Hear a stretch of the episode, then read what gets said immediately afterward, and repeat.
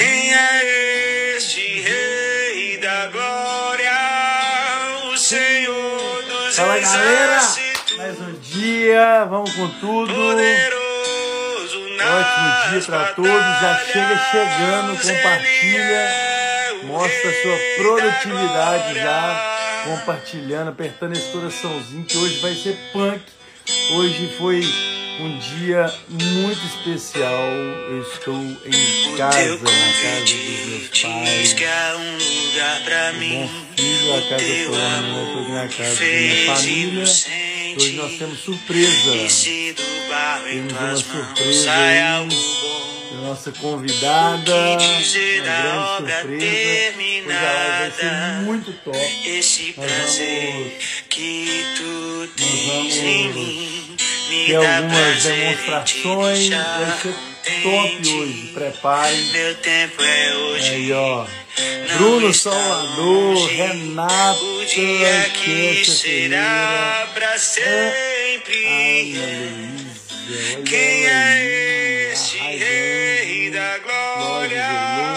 O Senhor dos Exércitos, Gersi, poderoso Jailson Soares, olha só a galera na área. Pessoal, é como eu o falei, eu podia estar roubando, eu podia estar Glória. pedindo, Quem é, mas eu tô aqui Rei conteúdo e a única coisa que eu gostaria que vocês compartilhassem, apertasse o coraçãozinho aqui, para que a gente possa... Tirei aqui o som, Ele é. Tá aqui. Isso é só para começar, já pra gente sentir a, a pressão aí, sonzeira. Nós já vamos começar com o conteúdo. Esse som é muito top. O dia que será para sempre. O que era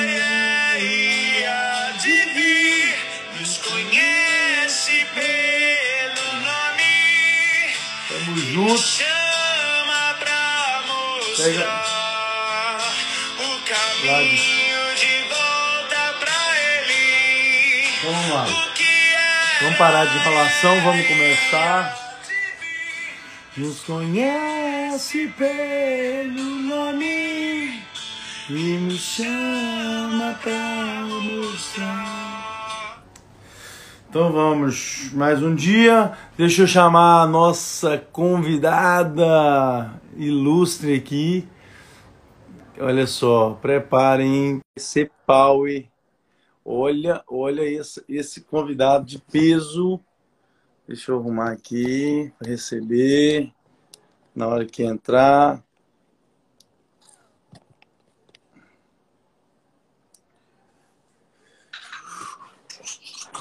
Olha ela aí! E aí, Ana Luísa? E aí, meu amigo? Tá conseguindo me ouvir bem aí? Tô super bem, e você? Que top, bem demais também. Galera, Então tá bom. olha que honra que nós temos. né? Foram muitos pedidos, todos brigando, tendo muito conflito para trazer a Ana de volta. Foram muitas negociações, intermediações. Estamos aqui de volta. Pode deixar aí, gente. Bu. Vai ter uma, vai ter uma. Nós estamos preparando o cenário aqui, que nós vamos fazer um negócio assim punk hoje aqui, tá? Preparem, preparem que vocês vão ver algo inusitado hoje aqui na live e que vai chocar, né? Que vai falar muito de acordo com o conteúdo, com aquilo que a gente quer passar para vocês e assim de tudo que a gente vem construindo, né, Ana? Você participou da, de uma das lives e mais alguns Uhum. convidados e de tudo Sim. que a gente vem construindo, né? Isso está construindo também dentro de mim, do ponto de vista de cada uma dessas pessoas que, que participam, porque a verdade absoluta a gente sabe que só tem uma, né? Mas a verdade em relação a um ponto de vista, a gente sabe que existem várias formas de qual ângulo que você está vendo, né? Então, a, a mesmo, aquele mesmo desenho, né? Aquele, aquele exemplo do seis, né? O seis para mim é o nove para você. Então, esse, essa questão da produtividade, da transformação da mente, é lógico que ela tem a, a parte de fundamento, a parte de, de princípios básicos, mas existe a ótica de quem está vivendo e de quem está passando.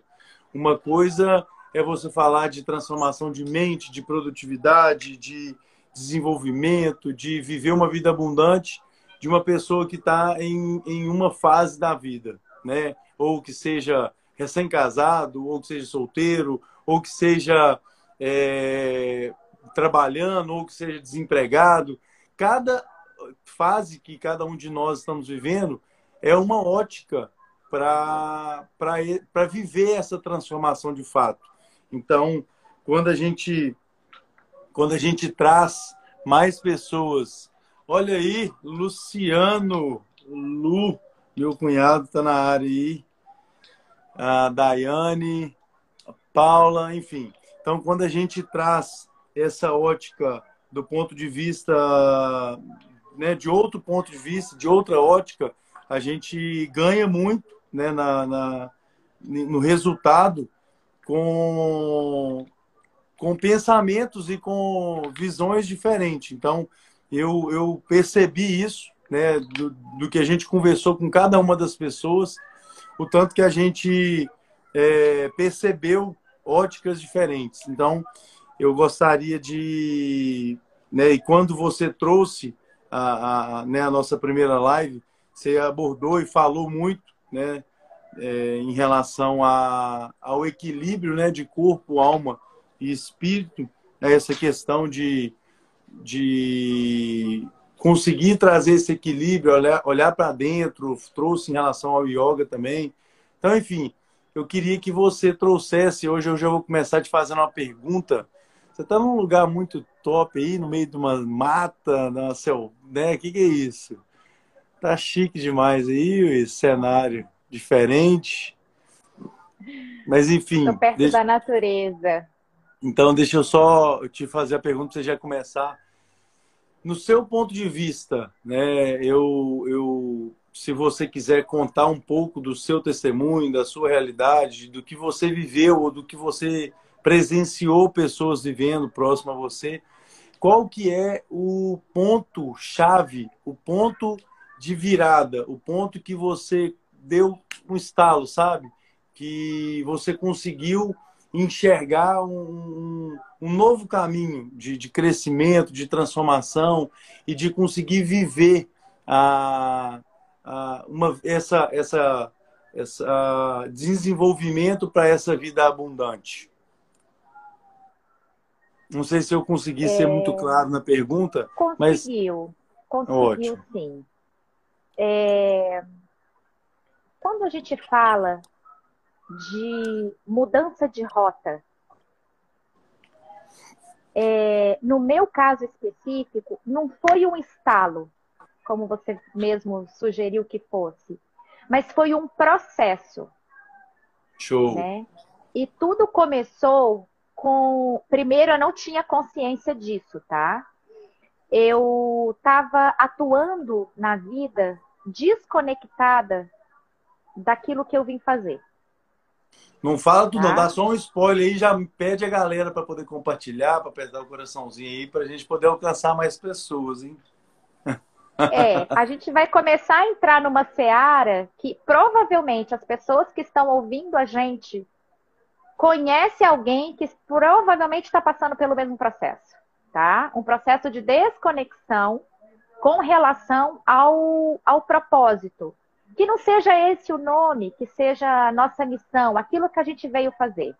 A gente oh. conhece alguém que está fazendo uma coisa que não gosta na vida, que está vivendo uma vida é, mais ou menos, que não está vivendo na sua intensidade, na sua potencialidade.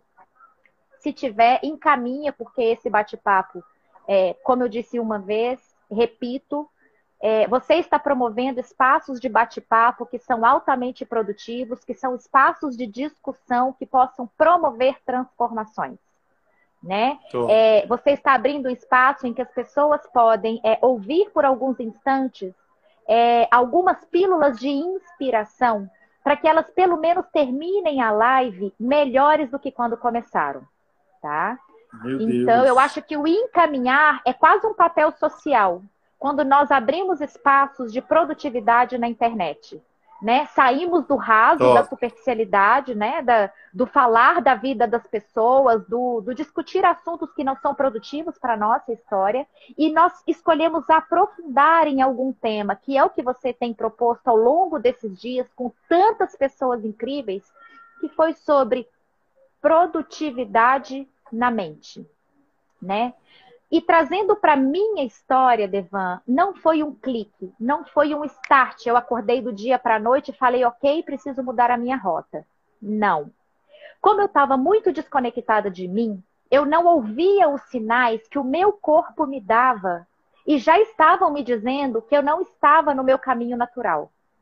Né? Para quem não sabe a minha história, eu trabalhei por 16 anos dentro do mercado corporativo, me especializei em assessoria de CEOs e a minha vida era resolver problemas de é, altos executivos dentro de empresas, tá? Só que enquanto eu estava naquele cenário de solução de problemas, quer dizer, eu já tinha algum indício de que o meu, é, o meu propósito era servir de alguma forma, mas eu fui me desconectando porque eu não podia ser eu eu tinha que podar o meu vocabulário, podar o meu jeito de me vestir, poder, podar o meu jeito de me expressar. Quem me conhece de perto vê que eu dou muita gargalhada, assim, de virar até a cabeça para trás. Imagina eu fazendo isso dentro de escritório, cheio de executivo, sabe? E, e, parece que eu não exercia a minha natureza, porque vou até tirar a blusa que esse assunto me dá muita alegria de falar, né? Esse encontro que eu, que eu, que eu conseguir promover comigo mesma. E aí eu me via, é, às vezes, querendo contar caso, contar uma história e falar da minha viagem, e eu não podia porque eu estava contida dentro das paredes de um ambiente é, é, formal, né? Perto de executivos, perto de presidentes de empresas, e ali eu fui me fechando. Nada contra quem realiza esse tipo de atividade, ok? Eu não estou levantando ou abaixando bandeiras. Eu estou falando como que eu de você, Ana, dar né? o start de mudar a minha rota. E aí, Devan, da eu sua fui me personalidade na... dentro desse cenário, né? Isso, exatamente. Então eu fui me fechando e ao longo desses anos eu fui me tornando triste. Triste porque eu não sabia, não podia expressar aquilo que eu vim fazer as minhas gargalhadas, o meu jeito de brincar. Eu não podia falar daquilo que eu gostava de ler. Eu sempre gostei é, de ler sobre quântica, é, psicologia positiva, comportamento humano. Mas não, eu tinha que estar dentro de, de um. Eu tinha um decoro, né? um protocolo para seguir no ambiente de trabalho e aquilo foi me adoecendo. Até que ao final dos 16 anos de carreira, eu me coloquei numa situação. Eu me coloquei numa situação, perceba que eu não estou culpando nada. Eu adoeci. Eu me coloquei numa situação depressiva. Eu me desconectei do meu propósito. Eu perdi a vitalidade. Eu perdi a vontade de viver. E foi a doença, o processo de profunda dor que me trouxe a clareza de que eu precisava mudar alguma coisa, porque continuar daquele jeito não dava mais. E aí eu mudei completamente. Né? Aí eu fui para o limbo, porque eu não trabalhava mais, eu não tinha, o, eu não tinha salário, é, atividade, poder, eu fiquei dentro de casa, eu me fechei dentro de casa. E aí a sensação de improdutividade começou a me azucrinar, porque eram várias vozes me dizendo assim: tá vendo? Você não encontrou o que quer fazer da vida, tá vendo? Você é uma inútil, tá vendo? Meu Seu Deus. marido tem que te sustentar, tá vendo? Você é uma filha que não honrou seu pai e não, não é capaz nem de trabalhar vendendo sanduíche lá na feira e achar o que fazer. Eu entrei numa vibe horrorosa, porque eu comecei a me punir Porque, na verdade, eu não estava entendendo aqueles sintomas. Perceba, a depressão, ela, ela é um sintoma altamente amigável. Ela só veio me mostrar que eu estava me desconectando da minha natureza interna. E aquelas vozes estavam me fazendo distanciar ainda mais. Sendo que aquele vale que eu estava passando, Devan, era a oportunidade de ouro que eu estava ganhando para olhar para mim. Foi a pausa que eu tive para enxergar. E enquanto eu não olhei para minha dor e falei assim, Ana Luísa, que dor é essa que você está sentindo? O que está acontecendo com você? Por que, que você chora tanto? O que está doendo? Onde está doendo? Meu Aí Deus. eu comecei a conhecer o sentimento que estava me rondando, essas vozes que estavam me falando. E aí é que eu comecei a encontrar uma mudança de rota. Eu peguei um livro, é, foi você até que indicou o essencialismo, e tem uma, uma frase dele que assim me marcou muito, que é. Eu não li o livro, tá? Eu estava folheando o livro, mas na hora que eu li fez todo sentido para mim. A gente está vivendo numa era em que produzir quer dizer fazer muito. Fazer o tempo inteiro. Fazer ginástica, trabalhar, produzir conteúdo, criar, cuidar da família e, e, e fazer, fazer, fazer, fazer, fazer. E o essencialismo vem e nos diz exatamente o contrário. O oposto. Produzir não é fazer muito, é fazer diferente. Naquele momento, Devan, eu precisava fazer diferente. Porque eu estava com o presente da vida nas mãos, mas eu não estava sabendo manejar esse instrumento. Porque eu perdi o comando do meu joystick. Eu não sabia Deus. guiar a minha atenção, guiar os meus sentimentos, guiar as minhas escolhas. Eu tinha esquecido que escolher é exatamente o que nos faz humanos. E por um tempo da minha vida, eu fiz aquelas escolhas, mas eu não precisava fazer mais.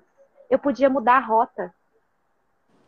Escolher nos torna humanos escolher é você entrar em contato com uma região de dentro de você que é altamente produtiva. Não é fazer muito, é fazer diferente. E aí eu queria lançar uma pergunta para as pessoas que estão ouvindo a gente agora. Meu Deus, que história. Que você pode fazer diferente nesse instante que vai te fazer se conectar com o que faz o seu coração bater. Meu Deus. E eu, eu completo essa sua frase já para quem vai falar o que você pode fazer nesse instante e que não tem a ver o que você vai agregar, mas sim o que você vai deixar de fazer. É, o que, que você pode fazer, mas tem muito mais a ver com o que você vai parar, o que, que você faz que não é essencial. Porque a gente estava conversando né, há, há, algum né, um tempo atrás, esses dias, e falando de algumas empresas, dando exemplo, a gente falando de alguns negócios, e a gente falando de algumas empresas é, completamente desorganizadas, mas com um faturamento, com uma estrutura muito grande. E a gente vê que, ah, eu falo até por mim, eu, eu tenho aprendido que a gente tem preocupado em organizar muito e acaba que não foca no essencial, que é fazer o negócio girar, é fazer o, o, o, o, seu produto, o seu, a sua oferta ser atraente. Depois que a sua oferta é atraente, depois que você focou no seu faturamento, todo o resto fica mais fácil de resolver. E muitas vezes a gente foca no, no oposto. A gente foca em preparar, em organizar, em deixar tudo pronto. E aí, quando você vai estruturando tudo, na hora que você vai focar em gerar resultado, em gerar venda, aquilo já está engessado e acaba te atrapalhando. E isso serve para a nossa vida. Né? O que você pode fazer hoje, o que você pode fazer agora, que não é essencial, que vai te levar a viver um resultado daquilo que é essencial na sua vida. e dentro do que a gente vem conversando, né? E isso que você fez de né, focar na, na empresa, nos seus negócios, nisso tudo que você foi fazendo, é, que não era a Ana de verdade, não era a, a sua essência, querendo ou não, era alguma coisa que você estava querendo preencher lá atrás. Alguma, alguma cobrança, alguma questão da parte do outro e não de você. E muitas das vezes a gente acaba aceitando o convite, fazendo coisas, é, é, é, direcionando a nossa vida pelo que o outro quer, pelo que o outro está afim. E enquanto eu não, o que o livro fala muito disso, enquanto eu não fizer escolhas, eu estou sendo escolha de alguém. Enquanto eu não traçar o que que eu quero fazer hoje, amanhã, o que eu quero fazer de dia, de noite, enquanto eu não for intencional, enquanto eu não tiver muita certeza do que eu quero fazer, eu estou sendo a, a, a intenção de outra pessoa. Outra pessoa está me usando para ser a, atenção, a intenção dela.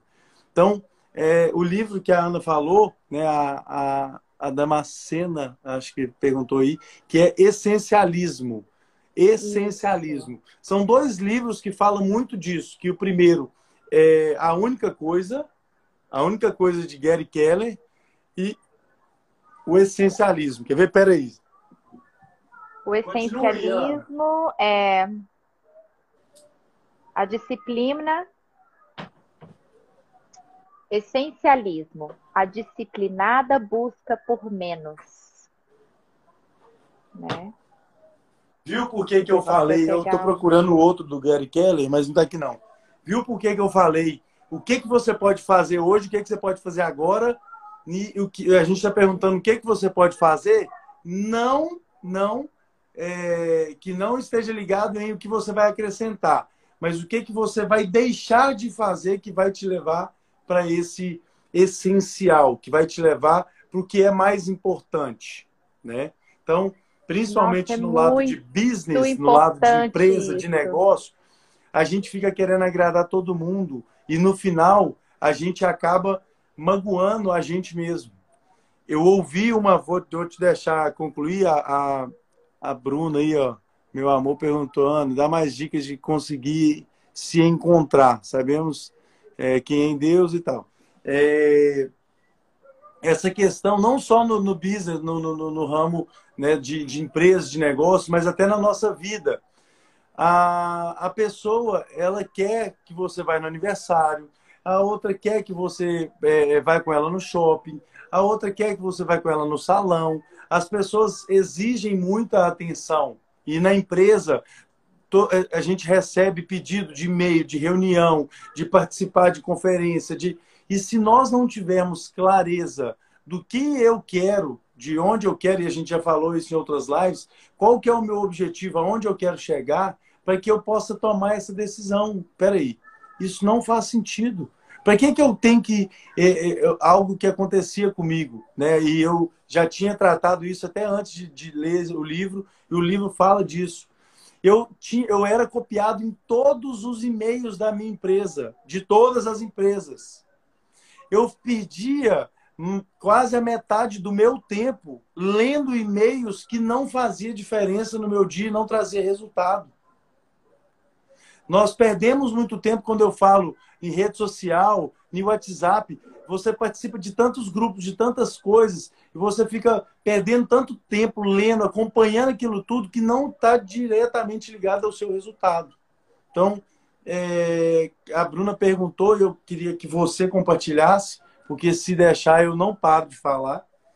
É, Eu gosto de falar muito, ainda mais desse assunto, e é algo que é, é fere, feriu a minha, a minha essência, né? que é algo que eu trato muito em mim, porque é muito fácil eu falar de algo que eu não tive que viver. E isso é algo que eu tive que viver e estou vivendo. Isso é algo que eu estou sendo moldado, estou sendo tratado. Então eu tenho muita autoridade para poder falar disso, né? O quanto que a gente se perde, o quanto que a nossa vida entra em, em language, né, que é definhar, O language é quando você vai vivendo no robótico, dando loop, loop e vai definhando. E isso que você falou, né, e deu o exemplo do livro, é entrar em flow, é estado de, de produtividade, de flow, de crescimento, de desenvolvimento, de desabrochar. Vai lá, fala aí que senão. Você falou tantas coisas importantes, Devan, que, que dá vontade de anotar. Mas o que, que acontece? É... O que mais me chamou a atenção agora foi nós trabalharmos a nossa capacidade de desapegar daquilo que em algum lugar, lugar de nós julgamos como essencial. Vou te dar um exemplo. Quando eu, eu fui morar no, no Canadá um tempo atrás, eu estava fazendo uma conexão e aí lá em Toronto eu perdi o voo de conexão para Vancouver, onde eu ia morar, e as minhas malas foram extraviadas tá? Pensa o seguinte: eu levei os meus objetos que eu tinha mais apego, porque eu ia morar oito meses fora do país, eu não falava a língua, eu fui aprender.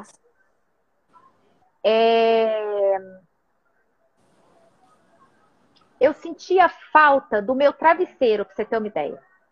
Eu queria vínculos que me remetessem à minha casa no Brasil, para eu passar por aquele período de suposta austeridade, porque eu estava num ambiente diferente do meu, enfim. A, a, a, alguém abriu as minhas malas, pegou os objetos, e eu lembro que eles amassaram as fotos da minha família, que eram ainda fotos de papel na época, era 2004, e julgaram dentro da mala de novo. E aí as malas chegaram uns dias depois, eu já estava instalada, sem as minhas roupas, né? E aí eu olhei para aquela mala vazia e falei: como é que eu vou viver? Sem aquilo que eu julgava que era essencial para mim, para eu passar esses oito meses fora do país. Eu tive que aprender a viver com o essencial eu não tinha grana para comprar um monte de roupa nova. Aí eu fui para o Exército da Salvação comprar roupa de segunda mão por, por 2, 3 dólares. Estava fazendo menos 15 graus. Eu tinha que ter roupa de frio. E aí eu comecei a reconstruir o meu guarda-roupa, mas fazendo uma peneira muito refinada porque eu tinha que ter exatamente as peças de roupa que eu podia é, me cobrir do frio, reaproveitar, não precisava, não podia comprar mais, porque a grana estava pouca, enfim. Aquilo me transformou de uma forma que nunca mais eu me vi presa em uma mala de roupas que fosse meu determinar Deus. o meu bem-estar do destino para onde eu estava indo. Eu e o Rodrigo, por exemplo, a gente viaja o mundo de moto. E várias pessoas já perguntaram assim: a próxima eu quero ir. viajar a próxima uma malinha. Vai ser, vai ser essencial para mim, tá? A próxima eu quero Como é que ir. você consegue viajar com uma malinha de roupa? Você fica um mês fora de casa.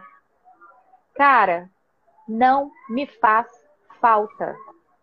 Eu consigo me virar. Entende? Essa é a chave. O que eu posso abrir mão hoje que eu supostamente acho que é essencial, mas que na verdade não é. Porque a gente se prende, Devan, em muita vaidade, em muitas crenças, naquilo que ensinaram para nós que era certo, mas na verdade nem tem serventia para nós. E eu não estou falando de objetos físicos, não. Eu estou falando de valores. É, quer ver? Crenças emoções, memórias, comportamentos, hábitos. O que eu posso deixar ir hoje?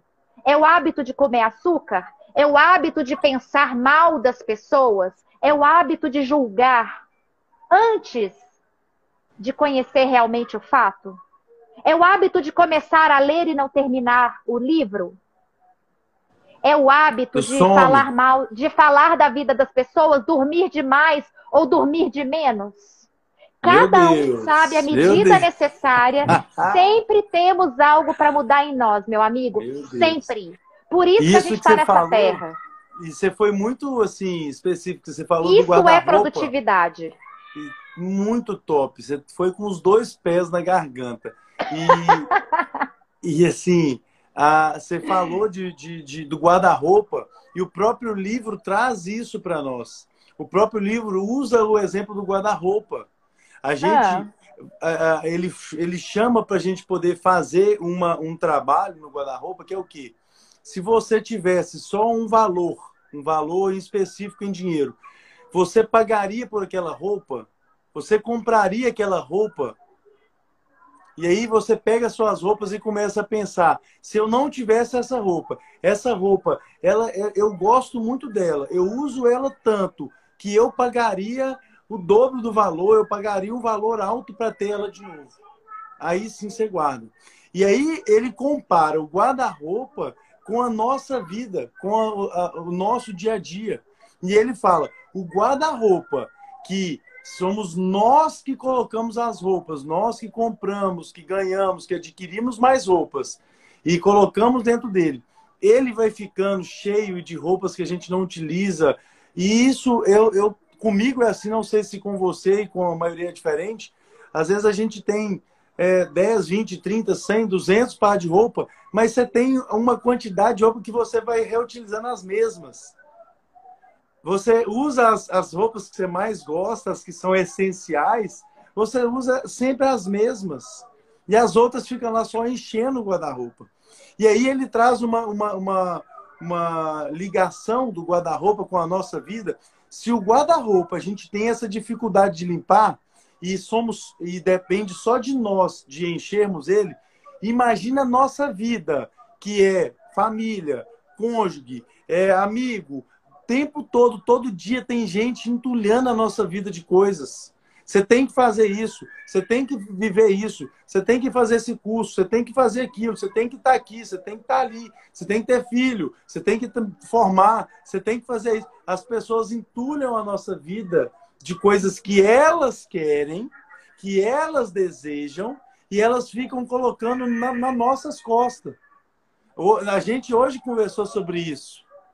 E aí a gente vai aceitando aquele monte de peso e eu acabo ah, querendo dar conta mesmo de fazer uma faculdade porque minha mãe quer, querendo mesmo de fazer um curso diferente porque minha esposa quer, querendo mesmo participar do culto e ir na igreja, assumir um, uma responsabilidade na igreja porque o meu pastor quer, e assumir uma responsabilidade na, na, na, na, na empresa porque o meu patrão quer. A gente vai assumindo esse tanto de coisa e chega a ficar igual você ficou.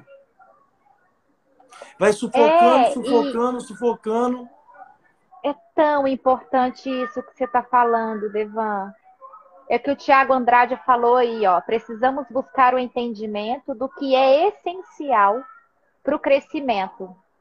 E legal o Tiago estar tá falando isso, porque esse entendimento ele é totalmente individual.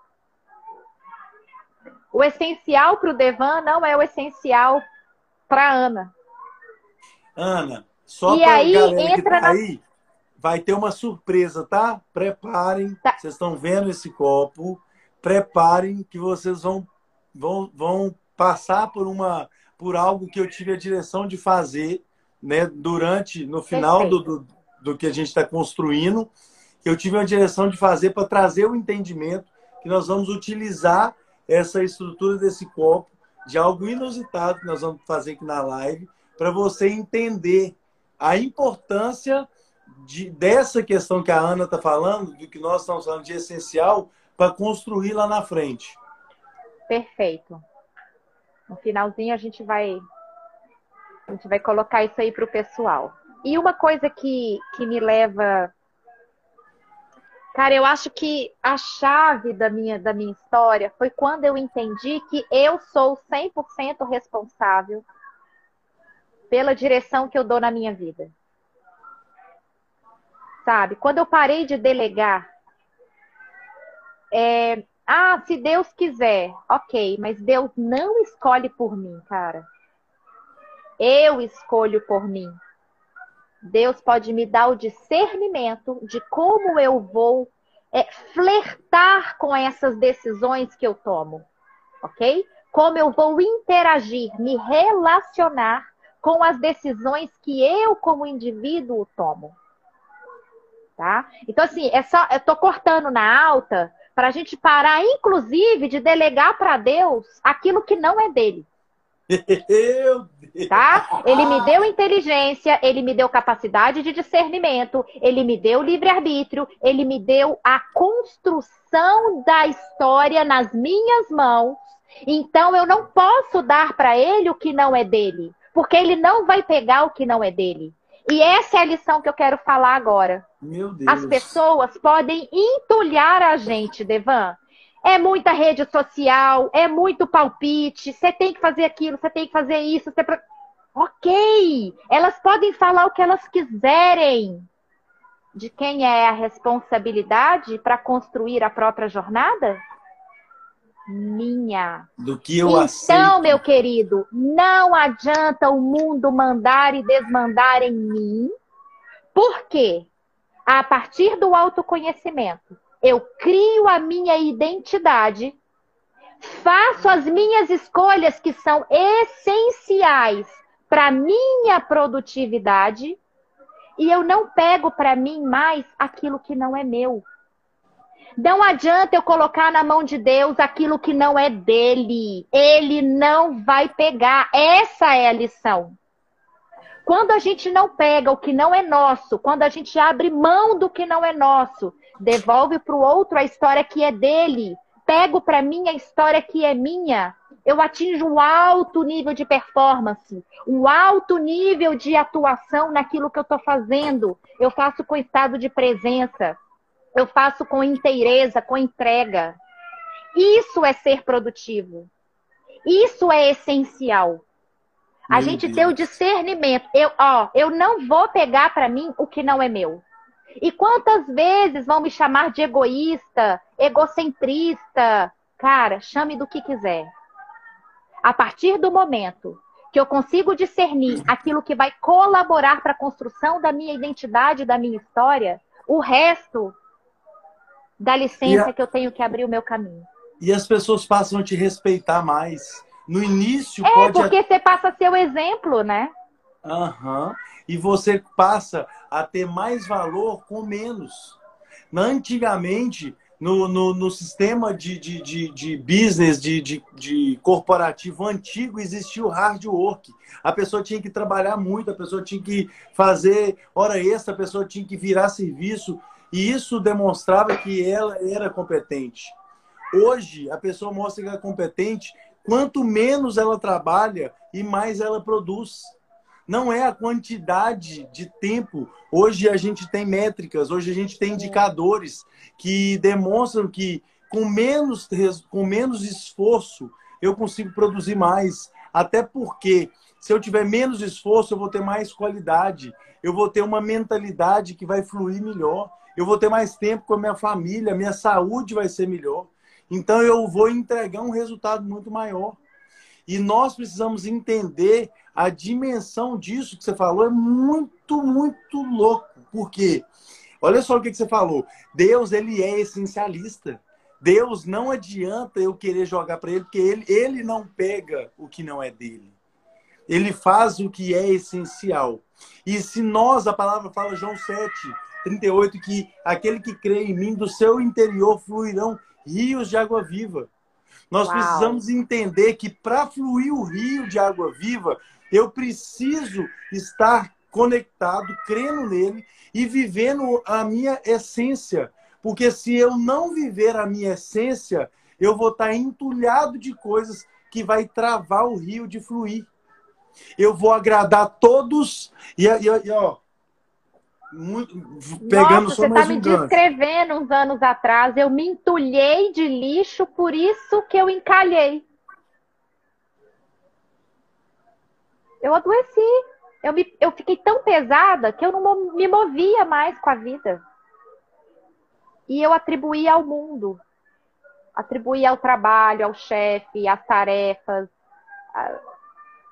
Só que eu tive que inverter a ótica. Eu tive que olhar para dentro, tive que pegar aquilo que era essencial para mim. E só assim eu comecei a- a- o processo de cura. Meu Deus. Assim. Eu tô procurando aqui porque eu, eu, vou, eu vou achar essa palavra. Porque Ah, a- o nosso papel, a, nós vivemos a boa, a agradável, a perfeita vontade de Deus quando a gente faz a vontade do meu Pai. Não é a vontade do fulano, a vontade do ciclano, não é a vontade do que as pessoas querem para mim. E a vontade do meu Pai, qual que é? É eu ser a minha essência, eu conseguir dar conta daquilo que é essencial. E o que é essencial para você, Ana, não é essencial para mim. Para você, essencial é, é você ser quem você é, fazendo faculdade ou não fazendo, tendo filho ou não tendo. Para você tenha clareza do que é essencial. Cada um de nós temos essa clareza quando a gente olha para dentro.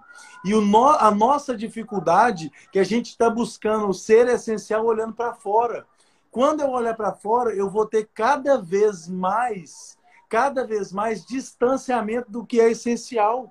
Não é porque todo mundo está formando que eu tenho que formar. Não é porque todo mundo está tá casando que eu tenho que casar. Não é porque todo mundo mora numa casa branca que eu tenho que morar. Não é porque todo mundo está tendo filho que eu vou ter. A gente vem de um conceito que você falou que a, a sociedade vem impondo as coisas sobre nós, que a pessoa tem que formar, trabalhar para alguém, casar, ter filho, ter cachorro, morar na casa assim, ter casa própria. E daí, de onde você tirou que para você ser essencial, você vai ter que formar? Nunca se viu isso em toda a história. Nunca se viu pessoas abrindo mão de CRM, pessoas abrindo mão de, de, de, de, de cursos, de, de, de é, enfim, de um diploma, pessoas, advogados, pessoas, juízes. A gente tem aqui, ó, em, em Belo Horizonte, um, um, médico que abriu mão do CRM para cozinhar, para ser cozinheiro. E o cara explodiu e deu depoimento da qualidade de vida que ele conquistou, do que ele cresceu, porque ele não era feliz sendo médico. Só que o pai já via nele um médico, a sociedade que esperava dele um médico, porque o avô era médico, o fulano, enfim. Não estou falando que é o caso dele, mas é infelizmente ah, isso acontece. As pessoas impõem uma sobre as outras e nós, quando nós não temos isso muito claro, a gente aceita isso. A gente aceita até porque, como eu estou olhando para fora e não tenho clareza do meu propósito, eu acredito que eu fazendo o que você quer, eu fazendo o que o meu tio, o meu primo, meu pai, o que minha mãe quer, uma hora eu vou encontrar o meu propósito. Não vai. Você não vai encontrar a sua essência suprindo a necessidade, suprindo a carência dos outros. Você só vai encontrar a sua essência você vivendo e olhando para dentro de você. Marta e Maria têm um, um, um, um exemplo muito claro para mim. Eu sou do, do ativo. Eu, eu para mim, tinha pessoa que não, não, não movimenta, que não faz, que não está acelerada. Para mim, estava errado. E Deus vem me moldando sobre isso. A própria palavra de Marta e Maria, sempre quando eu estou muito acelerado, Deus fala assim: Você já parou para pensar se você está fazendo a melhor parte? Porque às vezes você está virando hora no trabalho, às vezes você está fazendo hora extra, às vezes você está carregando cada pedra, é fazendo mais um curso, mais uma pós-graduação, mais um diploma, mais um cliente, mais um serviço, mais um filho, mais não sei o que, você está colocando pedra que não foi Deus que te chamou para carregar. E isso vai ficando peso, vai ficando peso, vai ficando peso, até a hora que você não dá conta mais de carregar. E aí a pessoa suicida, a pessoa entra em depressão. E nunca se teve tanta depressão, tanto, tanta crise psicossomática por causa dessa crise de identidade. Porque eu fico buscando fora aquilo que está dentro. E Marta e Maria, Maria simplesmente estava ajoelhada e curvada aos pés de Jesus. E a irmã dela, que estava acelerada, fazendo um monte de coisa, eu não sei se eu confundi aqui, mas eu sempre confundo. Marta e Maria. Mas, enfim. Uma estava aos pés de Jesus, curtindo a intimidade com ele, curtindo ele. A outra estava fazendo, e nós não estamos falando, Ana, de ir para balada, nós não estamos falando de ir ver Big Brother, nós estamos falando de coisas que são. É, é, é... O livro até usa um termo de coisas que são importantes, não é essa palavra que ele usa. Triviais. Que... Hã? Triviais. Tri... Triviais. E só que não são vis, não são coisas essenciais. É, até são coisas importantes. Nós não estamos falando de uma pessoa que está deixando de fazer isso, deixando de, de, de né, parando e para poder ir para balada, para ficar vendo, fofocando, para ficar vendo televisão, vendo Big Brother, ficar vendo vida dos outros no, no Instagram, em rede social. Nós não nem chegamos a esse ponto. Nós estamos falando de gente que está fazendo uma pós-graduação, de gente que está buscando um novo filho, de gente que está buscando é, é, uma nova empresa, um novo negócio, que está buscando um monte de coisa que são coisas é, é, interessantes, que são coisas importantes, que são coisas é, bacanas, mas não são coisas essenciais, não são coisas vis, não são coisas que vão estar ligadas à sua essência com Deus. Uhum é, me veio um insight aqui enquanto você estava falando, né? E é, não basta a gente se conhecer, não basta a gente é, saber o que é essencial para nós, mas acima de tudo, você tem que partir para a ação. É isso que de fato vai te tornar produtivo.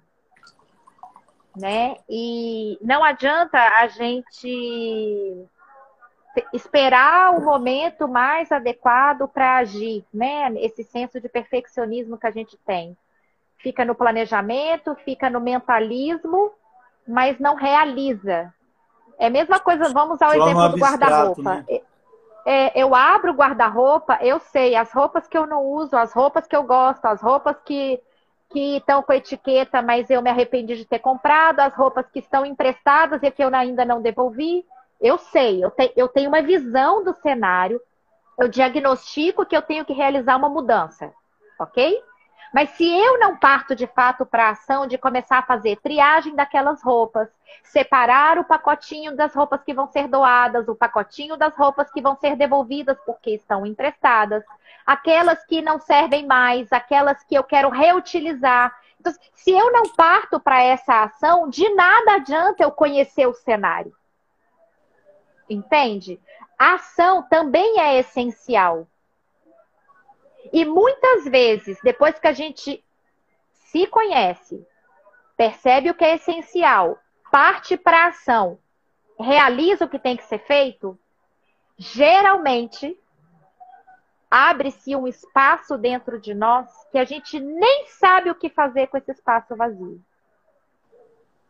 Abre o guarda-roupa, depois de organizado, você vai ver que sobrou espaço na gaveta de meia. Espaço que você nem sabia que existia. Vai sobrar, vai sobrar cabide vazio. Tem aquele monte de meia frouxa. Assim, aquele monte é... de meia que você nem utiliza, que está ocupando espaço. Aí você fala assim: o que, que eu vou fazer com esse espaço? Mas ele é seu. O espaço que te foi dado é seu. Faça uso dele com o que você quiser. Meu Deus. Mas faça bem feito. Meu Não Deus. é entupir o espaço para te dar um senso de produtividade, falar, nossa, meu espaço está ocupado. Não. Ocupe bem ocupado. Escolha como quer organizar. E faça. Não dá conta sozinho? Procura ajuda. Procura alguém que entende, alguém que você conhece, que já passou por processos semelhantes aos seus. Não tem como mais falar que a gente não pode buscar ajuda, porque a informação ela tá caindo que nem enxurrada em cima da gente. Se você chamar alguém, alguém que você se identifica na internet, provavelmente você vai poder ter uma conversa produtiva. E isso que você está propondo com o, o, o, projeto Produtivamente já é uma proposta de mudança para as pessoas partirem do planejamento para a ação. Ou seja, faça o que tem que ser feito. Eu não sei se a Paula Vi está aqui ainda, Mas a Paula Vi fala muito isso. Faz o que tem que ser feito. Com o que você Faça. tem. Com o que você tem. Perfeccionismo é uma ilusão que a gente construiu, não sei de onde, para a gente ser aceito por não sei quem. Tá? A única, o único ente, o único ser que deveria aceitar a gente já nos aceitou tão profunda, amorosa e completamente que antes da gente existir, ele já sabia quem éramos nós. Então, E- querido, vai viver a sua vida. Eu achei muito legal aqui, ó.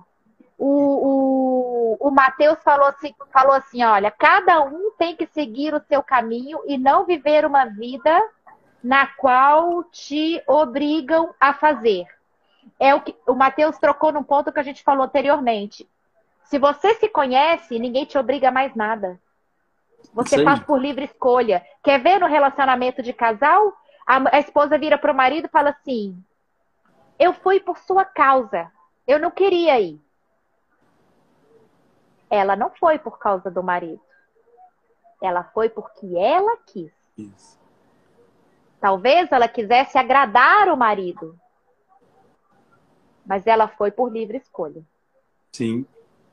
É assumir o discurso da autoridade de si mesmo. É tomar posse, maestria pessoal. Deus te deu folha em branco e caneta. Escreve. Meu Deus. A história que você está escrevendo não é a minha. Olha só, cada um de nós tem uma identidade. Só que a gente, na nossa vã ignorância, fica tentando se encaixar em padrões de comportamentos que não são nossos. Para a gente pertencer a um nicho, a um grupo. Para pertencer. É a mesma coisa que você virar para o seu pai e falar: pai, eu nego a identidade que o senhor me deu. Eu não quero parecer com a Ana Luísa. Eu quero parecer com a fulana de tal, que é chique e faz o que eu gostaria de fazer na vida.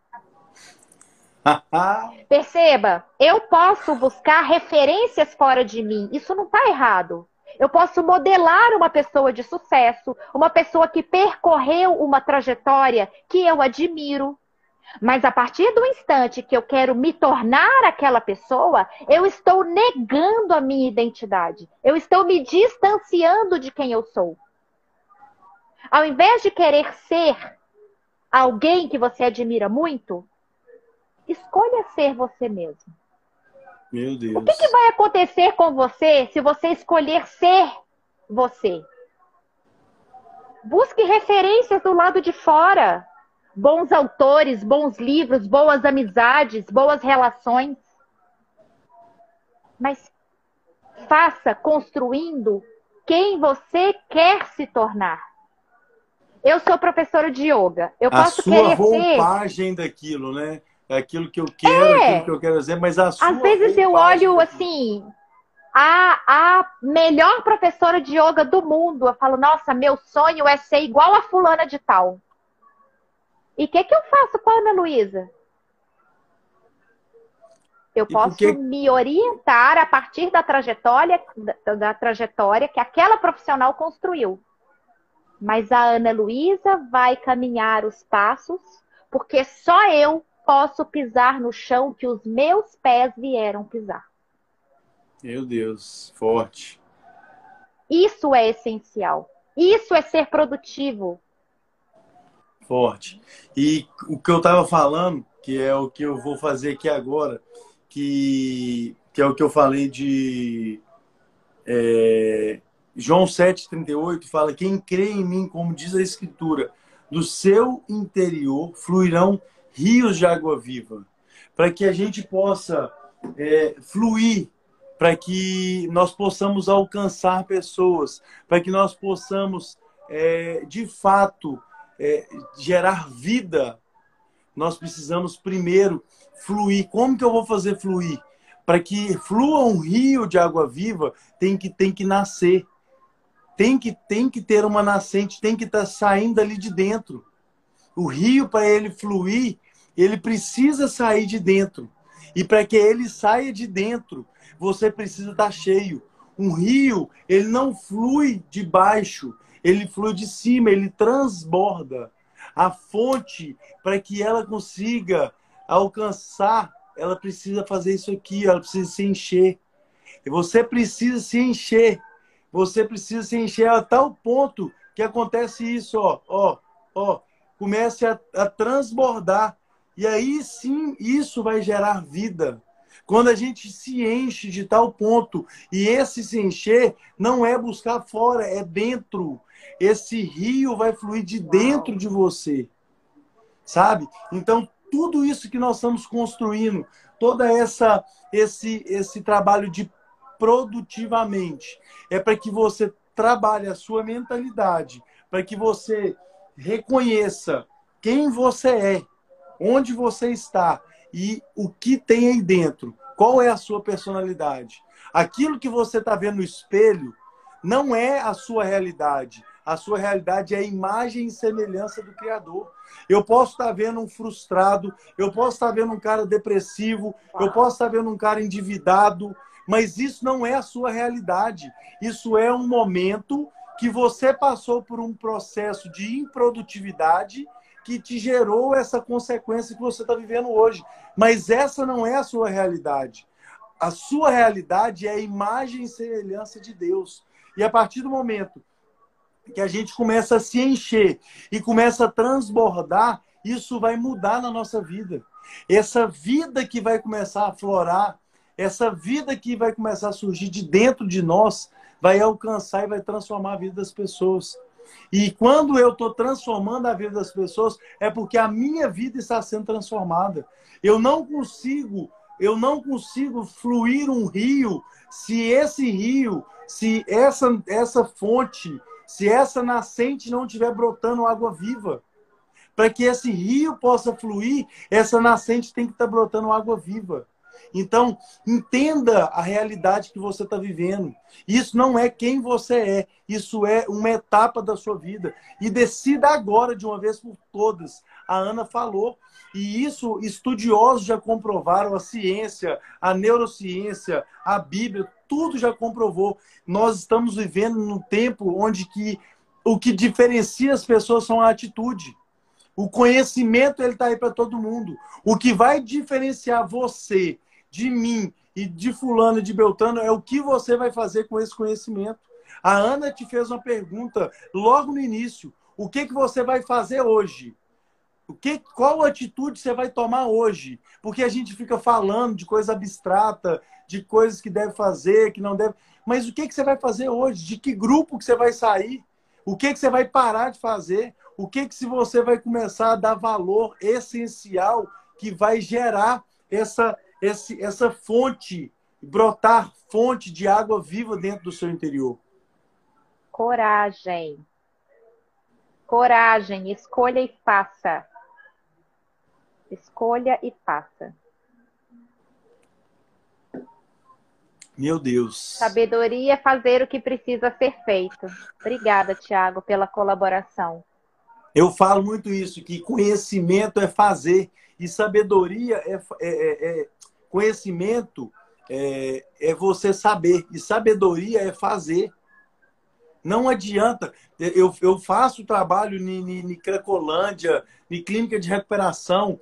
As pessoas que mais vivem uma vida uma vida fracassada, uma vida medíocre, são as que mais conhecem da palavra. Tem gente que não conhece nada da palavra, mas vive. E tem gente que conhece demais, mas não pratica. A palavra, ouvir, ouve as minhas palavras. Quando a Bíblia fala ouvir, o, o fundamento, a raiz da palavra ouvir é a palavra chamar. E a palavra chamar no hebraico, ela quer dizer ouvir e obedecer. A gente tem mania de ouvir o que a palavra fala. A gente ouve muitas vezes a palavra e é a palavra que vai renovar e transformar o nosso entendimento. Mas a gente precisa tirar isso do abstrato e ir para o concreto. Por isso que tem muito mais valor um versículo aplicado do que eu conhecer e ler toda a Bíblia. As pessoas que começam a se relacionar com Deus, a se relacionar com Cristo e acham a Bíblia uma coisa muito distante, muito complexa, eu oriento a começar pelo Novo Testamento e a começar por pequenos pedaços para conhecer eh, pequenos versículos e praticar aquele versículo. Não adianta eu conhecer a Bíblia toda. Quanto mais a gente conhece, mais a gente vai ser cobrado pelo conhecimento que a gente tem, porque eu preciso aplicar ele. Então, fica, grava uma coisa, por tanto conhecimento que está sendo gerado, Ana, nós estamos numa live, é o tanto de conhecimento que nós compartilhamos aqui hoje. E, infelizmente, a quantidade de pessoas que vai pegar esse conhecimento e vai colocar em prática é, são, são poucas. É uma quantidade mínima. E sabe o que, que isso acontece? Ela vai ficando obesa. A mesma coisa, pensa em uma pessoa obesa fisicamente. Né? Pensa numa pessoa que tá, ela tem um corpo para poder carregar 80 quilos e ela carrega 300 quilos. Ela não consegue andar, ela não consegue sair do lugar. E a mesma coisa que acontece na nossa vida. Meu Deus, isso é muito forte. A produtividade é em eu aplicar aquilo que eu conheço. Talvez você vai precisar parar de ficar ouvindo um pouco de conteúdo e começar a colocar em prática o que você já tem. Quando eu vou ouvindo muito conteúdo, muita informação e não pratico, eu vou ficando obeso. Eu vou ficando obeso intelectual e isso gera uma obesidade mesmo, essa obesidade que eu estou falando, é a mesma obesidade física. E eu, eu não consigo sair do lugar. Eu estava conversando com uma pessoa que ele tem três formações, ele tem quatro pós-graduações, ele está indo para um doutorado. E a pessoa não consegue sair do lugar. Eu tenho pessoas próximas a mim que já formaram e passou na OAB, formou advogado, fez concurso, fez isso, fez aquilo outro, e a pessoa não consegue sair do lugar porque ela está se enchendo, ela sempre acha que ela precisa de mais um curso, ela precisa de mais um conteúdo, ela precisa de mais uma informação, e isso vai deixando ela presa. Ela não, Armadilha, por, né? Por que, que as pessoas não conseguem? Ah, isso é isso é fato, isso é verídico as, as plataformas que vendem curso digital, a quantidade uhum. de pessoas que, que fazem, que concluem os cursos são mínimas. Por quê? Porque ela, ela compra um curso, ela começa a fazer um curso, ela já compra outro curso, ela já compra outro curso, e aquilo vai ficando um peso que ela não consegue colocar em prática nem o primeiro curso que ela comprou. É, a gente está vivendo um momento que nunca a humanidade. Lucas, desculpa te interromper. O Lucas. O Lucas, Manda um abraço pro seu pai, Lucas. O Lucas, Beijo é ele que me indicou Sandro. esse livro, Ana. Ele que me indicou ah, que esse ótimo. livro. O Essencialismo, foi, eu, eu, eu comecei a ler por indicação dele. Ah, que incrível, incrível. Muito bom ter o Lucas aqui. É... Estamos vivendo num tempo em que a humanidade nunca foi tão intelectualizada. Nunca houve tanto acesso a informações como agora. A gente vê grandes executivos, grandes empresários, grandes gestores de, de negócios, e em contrapartida, Nunca vivenciamos um tempo em que tantas pessoas não conseguem gerenciar as próprias emoções. Isso é um sinal, um indício, um sintoma de que a gente tem que mudar a rota do nosso olhar em algum aspecto. Precisamos gerenciar tomar posse, assumir o que é nosso. Senão, meu querido, a gente vai estar tá vagando nesse mundo. A gente não veio vagar, a gente veio viver. A gente não veio para estagnar, a gente veio para fluir. A gente não veio para copiar, a gente veio para viver a autenticidade que já foi imprimida, impressa na nossa identidade quando fomos criados por Deus. Se a gente não realiza princípios básicos de autorresponsabilidade e escolha, gerenciamento de si próprio, estamos negando a nossa identidade. Estamos vagando em vida. Eu gosto muito de um termo que chama. Eu, é, a gente entra num processo de mumificação em vida. A gente começa a morrer vivo. A gente começa a se imobilizar porque a gente se torna incapaz de mover na direção daquilo para o qual a gente foi chamado. Enquanto a gente não assumir, Devan, esse lugar que é nosso, a gente vai viver uma vida de M. Desculpa. Uma vida medíocre. Não fomos criados para mediocridade. Sabe? Se precisar, eu vou falar isso um milhão de vezes. Enquanto eu vivi uma vida medíocre, eu fui me adoecendo. Eu, perceba, eu em primeira pessoa, fui me adoecendo. Eu fui responsável pela doença que eu criei no meu corpo. Como também fui responsável pelas escolhas que eu fiz quando eu decidi procurar ajuda. Eu precisava de ajuda. O que era essencial naquele momento? Ajuda profissional adequada.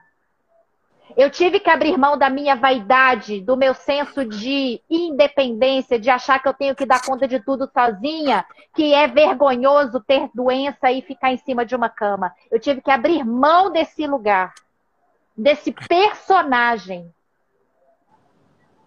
para dizer: eu preciso de ajuda. Meu Deus. Eu preciso de ajuda. Eu não tinha força para pegar na mão de Deus. Eu falei, pai, eu não tenho força para pegar na mão do Senhor. O Senhor pode vir, por favor, e pegar na minha mão? Eu não consigo. Eu não consigo mais. Mas eu tive que decidir. Eu tive que parar de atribuir aos outros o que não era responsabilidade dos outros. Para mim, voltando lá na sua primeira pergunta, como foi a sua virada de chave, Ana? Foi quando eu decidi.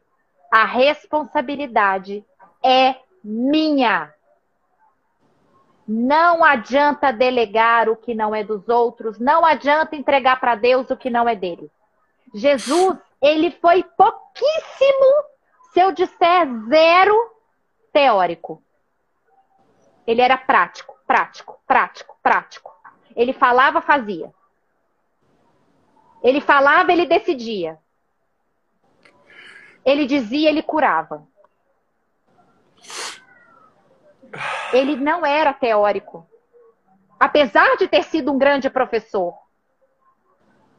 E tanto não era teórico, e tanto ele acreditava na nossa capacidade de raciocínio, Devan, que ele nunca trazia respostas prontas, ele lançava perguntas inteligentes. Porque ele acreditava que de dentro daquela pessoa através de perguntas apropriadas, ele ia encontrar o próprio caminho. Jesus plantava perguntas inteligentes porque ele acreditava na capacidade de raciocínio lógico, de escolhas profundas para a pessoa achar as próprias respostas. E o que que eu sou diferente de Jesus? Nada. Eu sou filha do mesmo pai que ele. Eu sou feita do mesmo material que esse homem que existiu há 2021 anos atrás tinha. E por que cargas d'água eu não assumo essa identidade? Porque eu sou covarde, porque eu sou ignorante, porque eu sou pedante, vaidosa, egoísta. Enquanto eu não me rebelar contra esses comportamentos que eu tenho carregado em cima das minhas costas, que eu digo que são os que me trazem poder nesse mundo, enquanto eu não aprender a limpar esse guarda-roupa interno, eu não vou abrir espaço para o que é essencial na minha vida: identidade. E sabe o que, que faz sentido, Ana? Sim, querido. Hoje acho que fez sentido de entender o porquê que eu comecei, o porquê que nós começamos a falar disso, o porquê que a gente está tratando disso. Porque uma vida medíocre, uma vida covarde, não tem nada a ver com o tanto que você ganha. Tem pessoas medíocres ganhando 500 reais, Tem pessoas medíocres ganhando 10, 100 mil reais por mês. Não é o tanto que você ganha que você não deixe, que você deixe de ser medíocre. E quando isso queimou no meu coração de fazer isso, é porque eu era medíocre. Eu ainda sou medíocre perto do que Deus tem para minha vida. Eu preciso produzir, eu preciso. E que produzir que eu falo não é de, de, de dinheiro, de, de resultado Não. também, mas é de vida. É de, de vida, de uma vida abundante. De transformar a minha vida e a vida das pessoas que estão ao meu redor, de não se conformar, a palavra não se conformeis com esse mundo, e a gente conforma. É um carro que você compra que você se acha melhor, que você se acha gostosão e tá bom. É uma cama gostosa que você compra, é, um, é, é- é uma casa nova, é um filho que você tem. Você acha que porque você teve um filho, que agora você tem sua família, seu filho, e você tá vivendo uma vida medíocre. E é isso que queimou no meu coração. É isso que falou assim: eu não posso aceitar essa vida. Eu moro numa casa boa, eu moro num lugar bacana, mas eu estou vivendo uma mediocridade, tendo um resultado, um, resultado um pouco acima do que os, do que os outros, mas Raso, medíocre né? do mesmo Resultado jeito. raso. Deus criou a gente para ser profundo. Ah, meu Deus.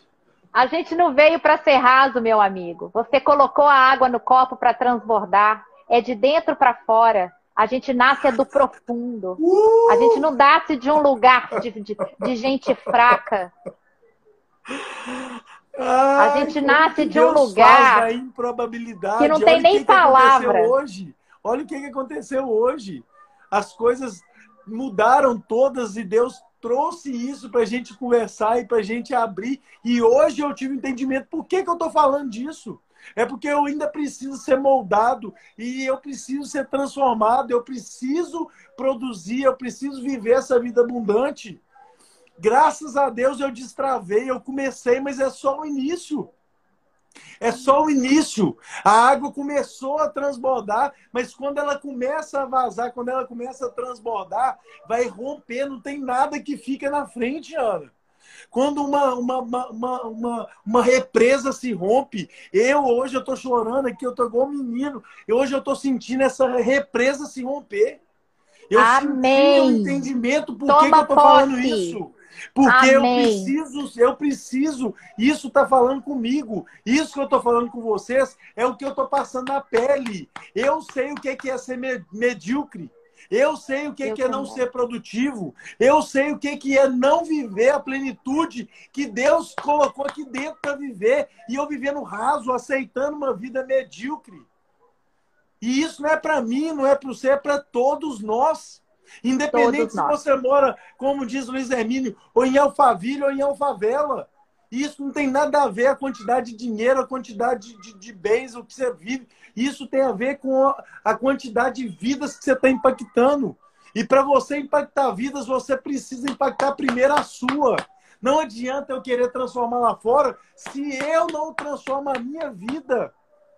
Se eu não tenho aqui dentro, se eu não me encho. Meu Deus! A gente está vivendo um tempo, amigo, que não dá mais para ficar na teoria. O professor não foi teórico, o nosso professor foi prático. Não posso mais ficar me escondendo atrás dos livros, dos diplomas, dos cargos, dos, do dinheiro, das posses. Não é aí. Não é aí. E é tanta mediocridade. Olha, que, olha o que, que eu tô. Uma coisa boba. Uma coisa boba que eu tive direção hoje em oração. Eu estava sendo medíocre com a minha vida na minha alimentação.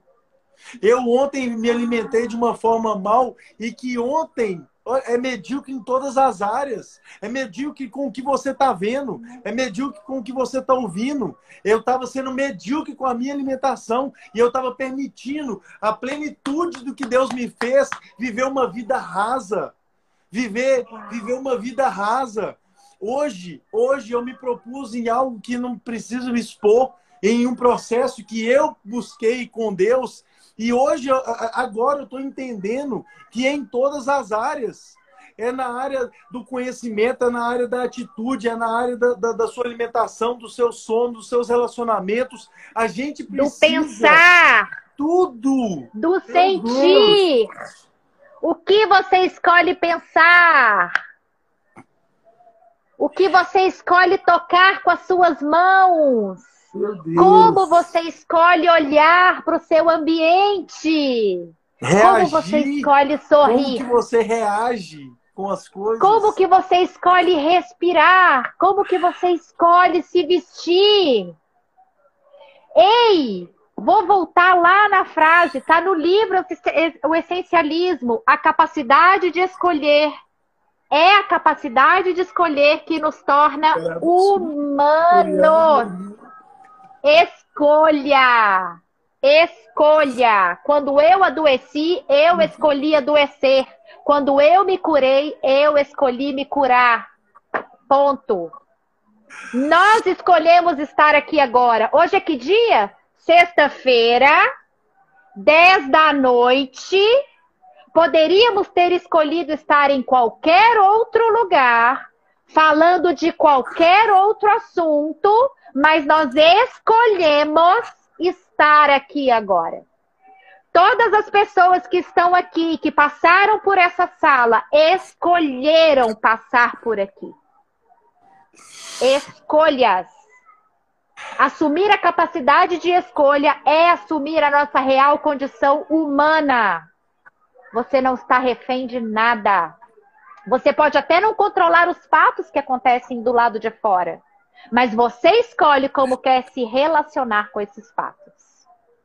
Você escolhe como se relacionar com as perdas, com os desafios, com as doenças. Você escolhe como se relacionar com a pandemia. Você escolhe. Se a gente sair daqui hoje sem deixar isso muito claro, a gente não cumpriu o nosso propósito inicial.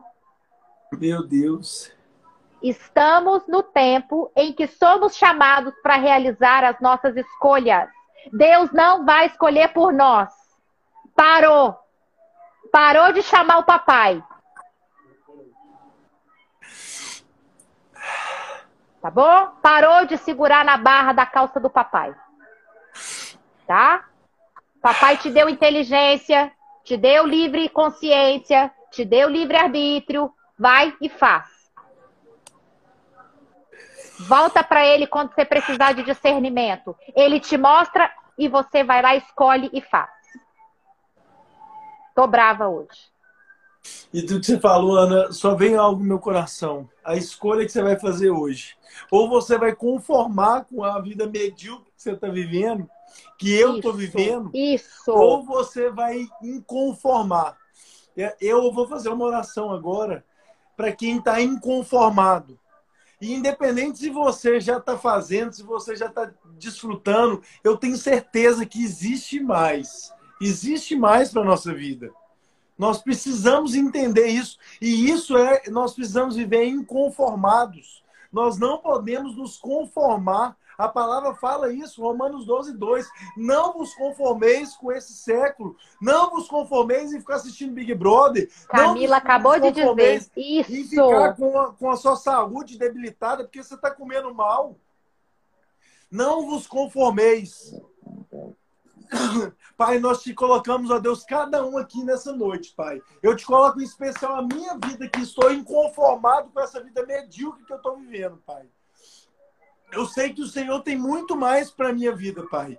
Eu sei que o Senhor tem muito mais através da minha vida e na minha vida, Senhor. Eu te coloco a vida da Ana, a nossa família, a minha família, a família dela. Ô, Pai, eu te coloco cada um que passou por essa live, Pai. Que o Senhor, que o Teu Espírito Santo possa ir de encontro com cada um deles, ó Pai. E que esse, esse espírito da inconformidade, Pai, que o Teu Espírito Santo gera essa inconformidade no espírito de cada um aqui, Pai nessa noite, para nós levantarmos com decisões, com atitudes, ó Pai. Com atitudes que vão fazer com que o meu corpo, com que a minha alma, com que o meu espírito, Pai, entre em sintonia, para que eu possa viver a boa, agradável, a perfeita vontade do Senhor, Pai. Para que eu pare de viver uma vida rasa, para que eu pare de viver, Pai, uma vida medíocre Porque isso não é a tua imagem e a tua semelhança. É por isso que nós precisamos ter discursos eloquentes. É por isso que nós precisamos fazer tantas coisas para poder atrair. Porque a nossa vida não está atraindo. A nossa vida não é abundante. Que nós possamos ter uma vida abundante para poder alcançar as pessoas.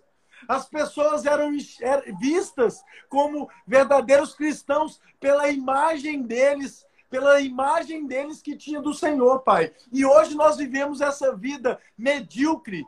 Nós temos um pouquinho para nós e nós já estamos fartos. Um pouquinho de qualidade de vida que eu tenho, eu já estou farto. Nós, o Senhor nos chamou para ser inconformado. O Senhor nos chamou não só para ter para nós, mas para poder alcançar outras pessoas, Deus. Eu declaro em nome de Jesus nessa noite que essa inconformidade alcance cada uma das pessoas. Se você não quer ser inconformado, que você saia dessa sala agora. Mas se você está inconformado com a realidade que você está vivendo, com aquilo que você quer alcançar, que você aceite essa declaração, que você declare isso essa noite. Pai, eu quero sim transformar a minha vida e a vida das pessoas que estão ao meu redor. Em nome de Jesus eu declaro, pela autoridade que há sobre o sangue que foi vertido naquela cruz. O Senhor que morreu para que nós pudéssemos viver uma vida abundante. E eu não estou chamando para viver uma vida perfeita. Eu estou chamando para que nós possamos viver uma vida abundante, para que nós possamos ser maduros o suficiente para lidar com frustrações, ser maduros o suficiente para saber lidar com dificuldades, com problemas. Pai, em nome de Jesus, ó Pai, não deixe adormecer, Pai. Não me deixe cair no sono novamente, Pai. Desperta, Senhor. Desperta esse espírito que vive em mim, Pai. Desperta para que eu possa cumprir tudo aquilo que o Senhor deseja através da minha vida, Pai. Eu declaro em nome de Jesus, eu não aceito uma vida medíocre, Pai. Eu não aceito uma vida medíocre. E isso não tem nada a ver com dinheiro, com, com riquezas materiais, com poder. Isso tem a ver com uma vida abundante, com uma vida próspera, com uma vida, Pai, onde as pessoas vão enxergar a tua presença em mim, Pai. E isso eu declaro sobre a vida de cada um aqui nessa noite, Pai. Em nome de Jesus, ó Pai.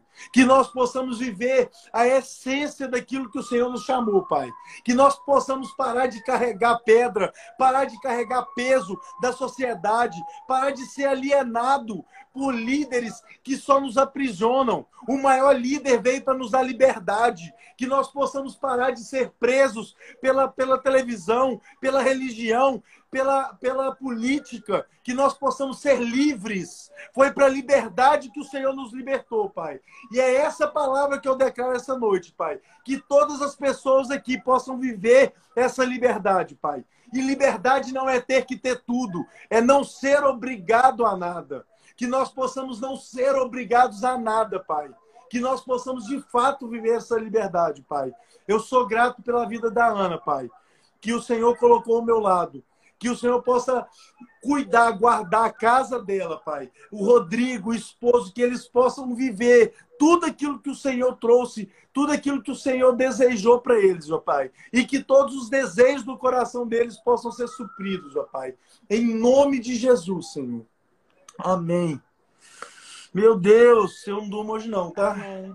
Amém. Vontade de sair correndo, sair pulando, sair gritando. Uh! Eu tenho profunda gratidão pela sua vida, Devan. Eu tenho eu profunda gratidão que que pela eu, sua que, vida. O que, que eu te perguntei no início da, da live? Qual foi a chave que, que me destravou. fez mudar? A minha chave destravou hoje. Tem 10, 15 dias, tem 20 dias, tem um ano que eu estou falando disso. A minha chave destravou hoje. A minha chave destravou hoje.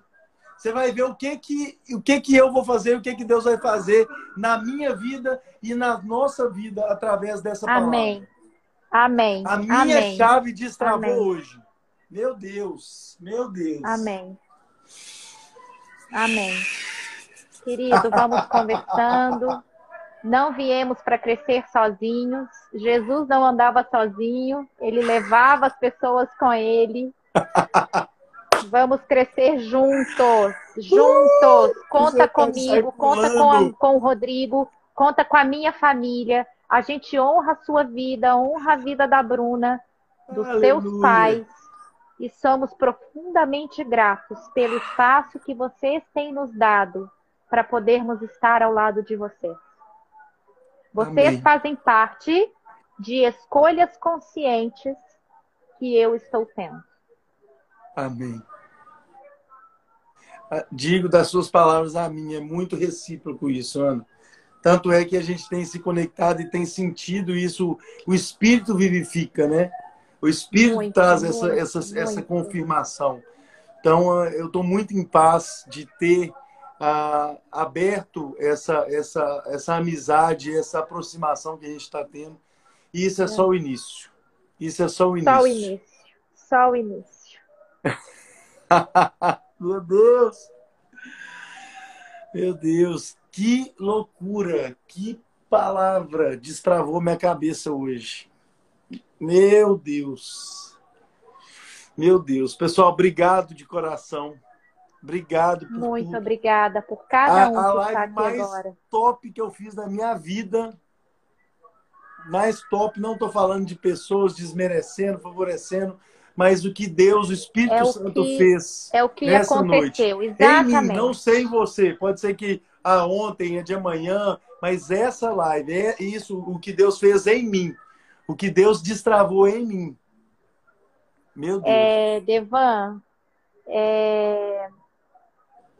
quando você se cura, eu também me curo.